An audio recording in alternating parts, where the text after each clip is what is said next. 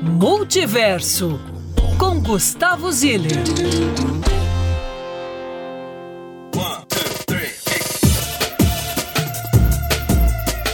Alô, alô, Belo Horizonte do meu coração. Tô chegando com a primeira coluna do ano.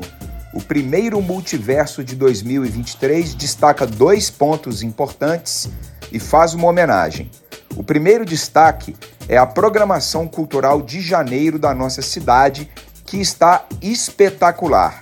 Festivais de música com presença internacional, estrelas da MPB, a famosa campanha de popularização do teatro que começa na nossa cidade esse mês de janeiro, entre outras dezenas de eventos legais que eu vou destacando para vocês ao longo do mês, combinado?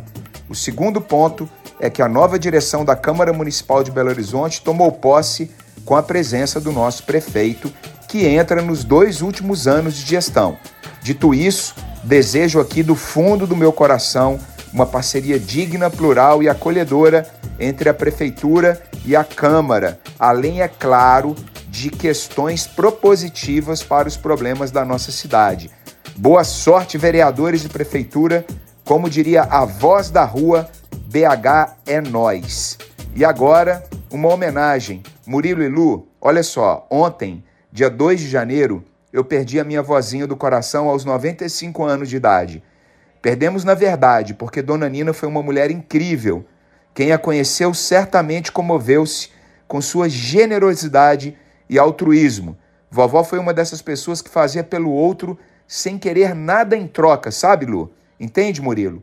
O ensinamento que fica para mim, minhas primas, primos, irmãos, meus filhos, todos que foram tocados por ela, é o não julgamento ao outro.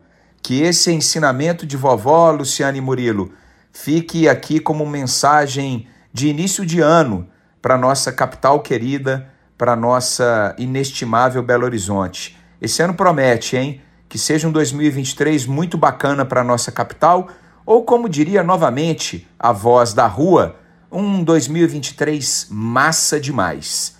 Beijão!